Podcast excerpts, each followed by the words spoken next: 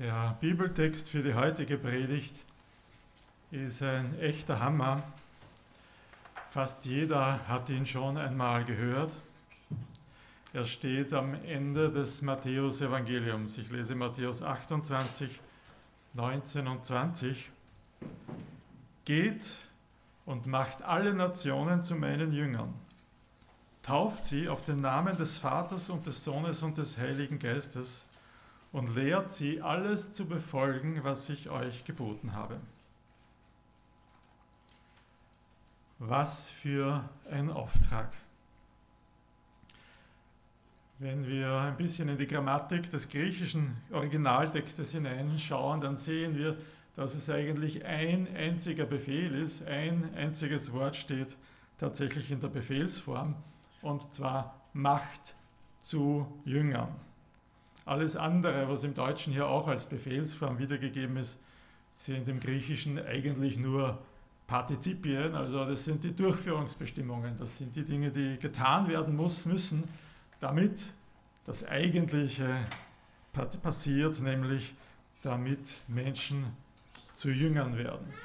Man könnte im Deutschen so etwas sagen, indem ihr geht, macht Leute zu Jüngern, indem ihr sie tauft und indem ihr sie lehrt. Also ein Auftrag ist da, Macht zu Jüngern und den wollen wir uns als erstes anschauen. Das ist ein Jünger. Ein Jünger ist eigentlich ein Lehrling. Es ist jemand, der vom Meister lernt, dem Meister folgt, sich sozusagen unter die Obhut seines Meisters begibt. Und wir sollen jetzt alle Nationen zu Jüngern machen. Geht das überhaupt? Ich sage, nein, eigentlich geht es nicht. Es ist doch nicht so, dass die Leute da sitzen und warten, bis ihnen jemand von Gott erzählt. Die Leute haben doch schon ihre Götter. Vielleicht denkst du, naja, bei uns, da beten sie nicht diese Statuen aus, aus Holz oder Gold an, aber auch bei uns haben die Leute ihre Götter. Jeder hat etwas, wofür er lebt. Er ist sich vielleicht nicht bewusst, dass er etwas anbetet im religiösen Sinn, aber es ist niemand ohne einen Gott. Und niemand wirft seinen Gott so einfach mir nichts, dir nichts auf den Mist. Niemand gibt sein Weltbild einfach so auf, weil ihm jemand von Jesus erzählt hat. Und die Bibel bestätigt das auch. Paulus schreibt, es gibt keinen, der Gott sucht, auch nicht einen. Römer 3, Vers 11. Es gibt keinen, der Gott sucht. Kein normaler Mensch ist auf der Suche nach Gott. Normalerweise in unserem natürlichen Zustand sind wir doch in Wirklichkeit eher auf der Flucht vor ihm. Wir suchen vielleicht manches, was er uns geben kann, aber wir suchen nicht ihn. Auch andere Verse bestätigen, dass wir nicht einfach jemanden zum Jünger machen können. Jesus selbst sagt in Johannes 6:44, Niemand kann zu mir kommen, wenn nicht der Vater, der mich gesandt hat, ihn zu mir führt. Niemand kann zu mir kommen, wenn es nicht der Vater selber tut. Und Paulus in 1. Korinther 12, Vers 3, keiner kann sagen, Jesus ist der Herr, wenn er nicht aus dem Heiligen Geist redet.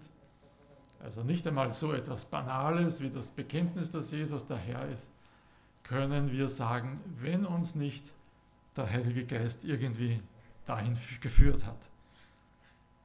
Niemand von uns kann irgendjemandem zum Jünger machen. Warum haben die Apostel das damals nicht gleich gemerkt, als Jesus das gesagt hat? Warum haben sie nicht gleich protestiert und gesagt, Moment, Jesus, so geht das nicht, das können wir gar nicht. Dieses Gebot ist eine Last, die wir nicht tragen können. Das ist ein Auftrag, den wir nicht erfüllen können. Wie konnten sie das nur ernst nehmen damals und weitergeben? Und dann kommen diese Durchführungsbestimmungen, wie ich sie genannt habe, die Methoden, die wir haben, um dorthin zu kommen, Menschen zu Jüngern zu machen. Zuerst einmal sollen wir gehen. Gehen ist das Erste, was genannt wird. Das wird vielleicht recht häufig missverstanden. Ne? Die Karin hat das schon angedeutet, sie ist schon am Sprung zu gehen, in irgendein anderes Land zu gehen. um den Leuten dort von Jesus zu erzählen. Missionare werden irgendwo hingehen, wo Jesus noch nicht bekannt ist. Und das stimmt ja schon, das gehört dazu. Ja. Unser Roman Hudacek ist nach Taiwan gegangen, na gut, geflogen, ja, aber er ist in irgendeinem Sinne nach Taiwan gegangen, um dort Gemeindebau zu betreiben. Die Lisa Meyers ist heute da, die ist aus Amerika zu uns gekommen, um von Jesus zu erzählen. Ja, also Menschen gehen, aber dieses Gehen in die Mission ist nicht das Einzige, was äh, Jesus meint mit Gehen. Ich denke, er meint hauptsächlich, wir sollen den ersten Schritt tun. Wir sollen den Anfang machen. Wir sollen die Initiative ergreifen. Wir sollen nicht warten, bis die Menschen kommen und sich bei uns erkundigen, wie das ist mit Jesus, sondern wir sollen die Menschen dort aufsuchen, wo sie sind. Wir sollen ihnen zuhören. Wir sollen sie ernst nehmen. Wir sollen ihre Fragen und Nöte verstehen und verstehen, welche Antwort das Evangelium auf sie hat. Wir sollen sie annehmen, wir sollen ihnen echte Freunde werden, wir sollen für sie beten. Gehen heißt, die Verantwortung, den ersten Schritt zu tun, liegt immer bei mir. Manchmal denke ich, naja, die Leute interessieren sich doch gar nicht für das, was ich von Jesus zu erzählen habe. Ja, vielleicht liegt es ja nur daran, dass ich es nicht auf die richtige Art gesagt habe, dass ich nicht den richtigen Zugang zu ihnen gehört, gefunden habe dass ich ihnen nicht genau genug zugehört habe, um zu wissen, wo sie ansprechbar sind, welche Antworten sie brauchen. Vielleicht geben wir ihnen Antworten auf Fragen, die sie gar nicht haben. Und da muss ich gestehen, da versage ich jeden Tag. Da versage ich ständig. Ja? Wenn ich das ernst nehmen würde, ich müsste mir doch immer wieder die Frage stellen, was braucht jeder einzelne Mensch, den ich begegne? Wie kann ich ihnen die Botschaft so geben, dass sie es verstehen können, dass sie es annehmen können, dass sie zumindest einmal die Ohren und das Herz aufmachen, um zuzuhören. Wenn wir den Auftrag ernst nehmen würden, würden wir keine Ruhe geben, bis wir den Weg zu den, unseren Mitmenschen gefunden haben. Also es wird nicht leichter. Gehen und Jünger machen. Der erste Schritt muss bei uns liegen. Was kommt noch? Wir sollen sie taufen, sagt Jesus noch. Die Taufe ist ein öffentliches Bekenntnis und sie ist in der Bibel ein Bild dafür, dass der alte Mensch gestorben ist, im Wasser untergegangen ist und der neue Mensch auferstanden ist. Das alte Leben ist vorbei, ein neues Leben hat begonnen. Das ist das Bild der Taufe, so radikal muss die Umkehr zu Jesus sein, dass jemand sich öffentlich hinstellt und sagt, das, was ich früher war, ist vorbei. Jetzt hat etwas Neues begonnen. Diese Jünger, die Jesus haben möchte, das sind nicht einfach Leute, die sagen, naja, dieser Jesus ist auch interessant, von dem kann man auch was lernen. Den schreibe ich sozusagen auf die Liste meiner Götter drauf. Der war ein guter Mensch. Nein, das genügt nicht. Das, was Jesus möchte, diese Jünger, die er möchte, das sind Leute, die eine radikale Umkehr vollziehen, die alles andere hinter sich lassen und nur mehr ihm nachfolgen mit einem neuen Leben. Das ist kein leichter Schritt. Das ist nichts Einfaches, was wir von den Menschen haben wollen. Und zuletzt sollen wir sie lehren. Jetzt wird es ein bisschen einfacher, nicht wahr? Ja. Ein paar Informationen haben wir schon aufgeschnappt über Jesus und wir geben die Informationen weiter, wir lehren die Leute, damit sie wissen, was Jesus so gesagt und getan hat. Das geht doch, nicht wahr? Aber dann lesen wir genauer und dann sagt Jesus, lehrt sie, alles zu halten, was ich euch geboten habe. Also Moment, da geht es nicht um Informationsweitergabe, da geht es nicht darum, dass die Leute alles wissen sollen, was Jesus gesagt hat, sondern alles halten sollen. Du liebe Zeit, wer hält sich noch an etwas, was man ihm sagt? Wen, wer lässt sich schon zum Gehorsam Jesus gegenüber anleiten? Schon wieder Fehlanzeige, schon wieder etwas, was nicht geht. Nein, auch das Lehren ist eine Hürde, die wir nicht überspringen können. Gehen und Jünger machen, taufen und lehren, lauter Dinge, die eigentlich gar nicht in unserer Macht stehen. Wir müssen eigentlich aufgeben, noch bevor wir es versucht haben. Wären da nicht zwei Sätze rundherum um diesen Auftrag, die ich euch bisher unterschlagen habe?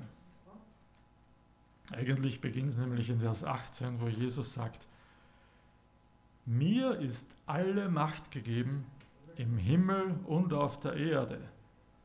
Darum geht und macht alle Nationen zu meinen Jüngern. Alle Macht ist Jesus gegeben. Ist das zu begreifen? Kann das sein? Alle Macht.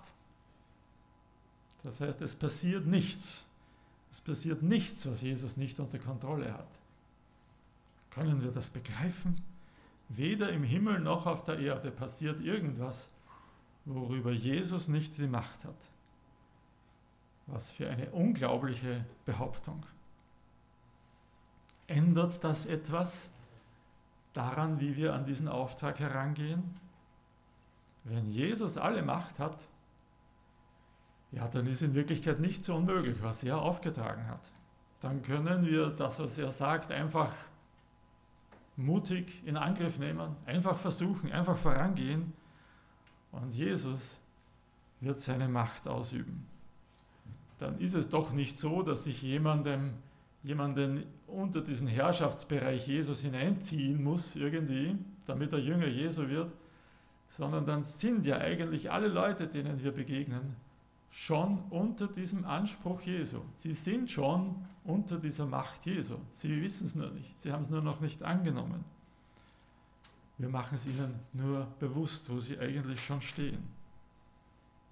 Mir ist alle Macht gegeben im Himmel und auf Erde. Was für eine Zusage. Und dann nach dem Text, den ich zuerst gelesen habe, in Vers 20, ich bin bei euch alle Tage bis an das Ende des Zeitalters. Wieder so etwas Unglaubliches. Also die Worte verstehe ich schon, ja, aber was das bedeutet im eigentlichen Sinn, das habe ich noch nicht ansatzweise begonnen zu verstehen, zu begreifen. Sonst würde mein Leben anders aussehen und deines vielleicht auch. Jesus ist bei uns alle Tage bis an das Ende des Zeitalters. Heißt das, dass er bei uns ist, wenn wir gehorsam sind und hinausgehen und sein Wort verkündigen, seinen Auftrag ausführen? Bestimmt. Heißt das, dass er auch bei uns ist, wenn wir versagt haben, wenn wir auf die Nase gefallen sind, wenn wir uns blamiert haben und ihn blamiert haben, weil wir es einfach nicht richtig herausgekriegt haben? Ist er alle Tage bei uns? Auch dann, wenn gar nichts geklappt hat? Dürfen wir es ernst nehmen? Ist Jesus bei uns, wenn sich Menschen bekehren und das Evangelium wächst und wir Erfolg haben und uns freuen? Ja, natürlich ist er das.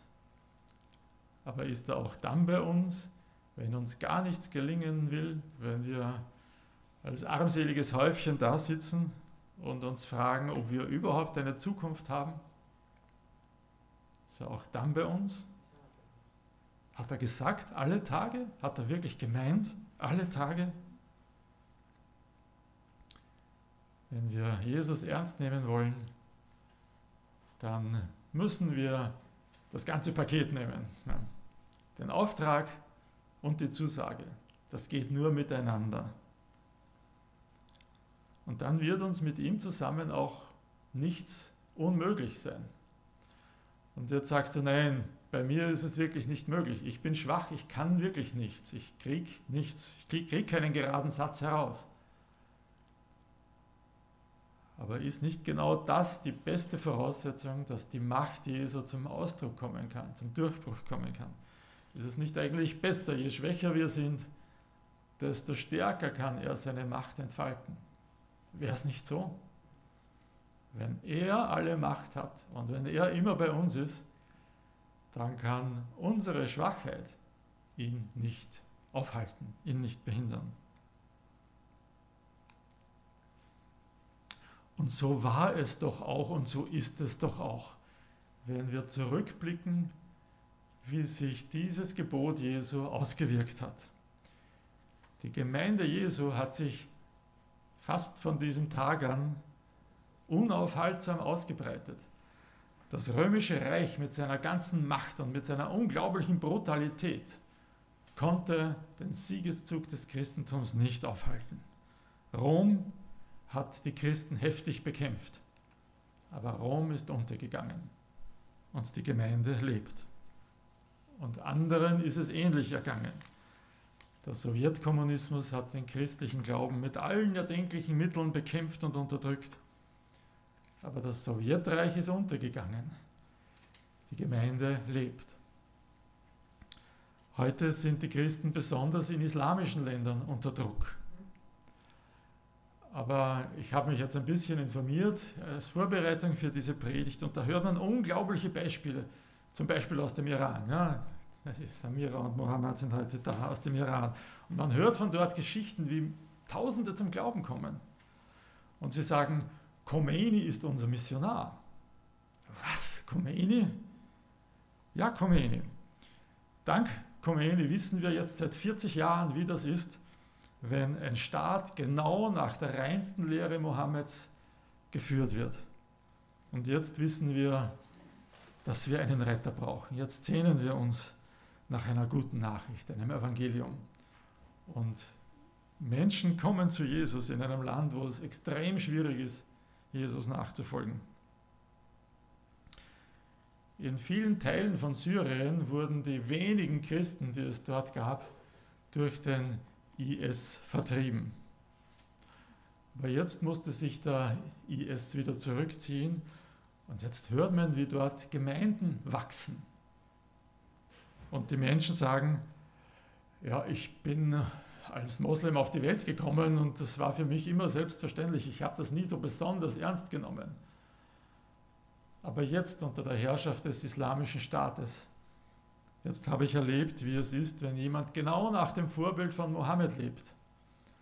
Und jetzt weiß ich, dass ich anders leben möchte. Jetzt weiß ich, dass ich genau das nicht will. Der islamische Staat hat mich zu Jesus geführt. Der islamische Staat hat mich zu Jesus geführt. So sagen es die Menschen. Eine von den Informationen, die ich gefunden habe, war eine Liste von den fünf Ländern, wo die Gemeinde heute am stärksten wächst. Und ich weiß nicht, ob das wirklich ganz genau stimmt, ob diese Zahlen, wie man diese Zahlen überhaupt erhebt, wissen wir überhaupt, wie viele Christen in diesem Raum sind. Aber die haben halt das so herausgefunden und es wird schon einen Hintergrund haben. Und die fünf Länder, wo heute das Evangelium am stärksten wächst, sind angeblich Platz 5 Katar, Platz 4 Saudi-Arabien, Platz 3 die Vereinigten Arabischen Emirate, Platz 2 China und Platz 1 Nepal. Immer so ungefähr plus minus 10% Wachstum pro Jahr. Das sind ganz unterschiedliche Länder, aber sie haben eines gemeinsam. In jedem dieser Länder ist es schwierig, Jesus nachzufolgen. In jedem dieser Länder sind die Christen unter Druck. Open Doors veröffentlicht jedes Jahr eine Liste von den 50 Ländern, wo die Christen am stärksten verfolgt werden. Ja, sie haben das halt mit 50 begrenzt. Von diesen fünf Ländern sind vier auf dieser Liste der 50 Länder, wo die Christen am meisten verfolgt werden. Die einzige Ausnahme sind die Emirate, die kommen erst auf Platz 53, sind andere besser als sie.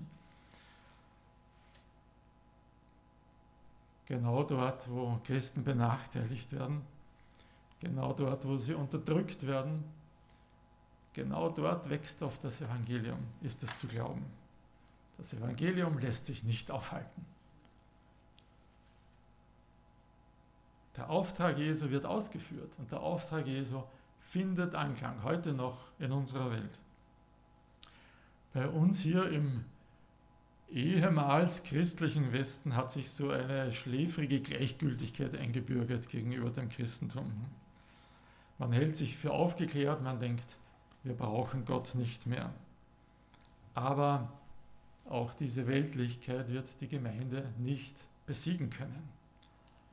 Auch bei uns wackeln die Götter. Ich denke da an diese köstliche Prophetie aus Jeremia 10, wo der Prophet beschreibt, wie jemand einen Baum fällt und dann aus dem Holz sich einen Gott schnitzt und den schön mit Silber und Gold überkleidet und was auch immer. Und am Schluss nagelt er ihn ordentlich fest, damit er nicht wackelt. Ist das nicht köstlich? Damit der Gott nicht wackelt. Aber die Götter beginnen trotzdem zu wackeln, früher oder später. Und auch unsere Götter wackeln. Und viele sehnen sich nach einer neuen Spiritualität, nach einem echten Leben, nach mehr als nur diesem irdischen, nach einem Leben, das in Wirklichkeit nur Jesus geben kann. Vielleicht wissen Sie es nicht, vielleicht suchen Sie in fernöstlicher Mystik oder New Age oder wo auch immer. In Wirklichkeit brauchen Sie Jesus, in Wirklichkeit brauchen Sie uns, die wir Ihnen auf die rechte Art, auf die liebevolle Art, auf respektvolle Art sagen, dass sie Jesus brauchen. Dieser Bibeltext heute ist der Schluss des Matthäus-Evangeliums. Damit endet das Evangelium und das ist gut so. Denn da muss es weitergehen. Von da an sind wir gefragt. Wir dürfen nicht aufgeben. Wir dürfen uns nicht unterkriegen lassen. Wir dürfen uns nicht zufrieden geben mit dem Ist-Zustand. Wir dürfen den Mut nicht verlieren lassen. Und ich sage das als einer, der selbst dauernd versucht ist, den Mut aufzugeben. Wir dürfen das nicht. Wir müssen weitermachen. Lasst uns nach Wegen suchen, wie wir auf Menschen zugehen können und ihnen respektvoll das Evangelium von Jesus sagen können. Und ich sage respektvoll, weil wir manchmal auch ein bisschen versucht sind, es ihnen ein bisschen so um die Ohren zu klatschen. Und das ist nicht gut. Das ist etwas, was uns Petrus nahelegt in seinem ersten Brief, Kapitel 3, Verse 15 und 16. Seid stets bereit, jedem Rede und Antwort zu stehen, der nach der Hoffnung fragt, die euch erfüllt. Also sagt es weiter, ja, aber antwortet bescheiden und ehrfürchtig Lasst uns das nicht vergessen. Bescheiden und ehrfürchtig, nicht besserwisserisch, nicht von oben herab, nicht verurteilend, nicht mit dem Holzhammer, sondern bescheiden und ehrfürchtig, aber lasst uns nicht aufgeben. Dieser Auftrag am Ende des Matthäus-Evangeliums wird uns unser Leben lang verfolgen. Er wird uns nie loslassen. Aber wie wir gesehen haben, auch Jesus wird uns nicht loslassen. Er ist bei uns alle Tage bis ans Ende des Zeitalters.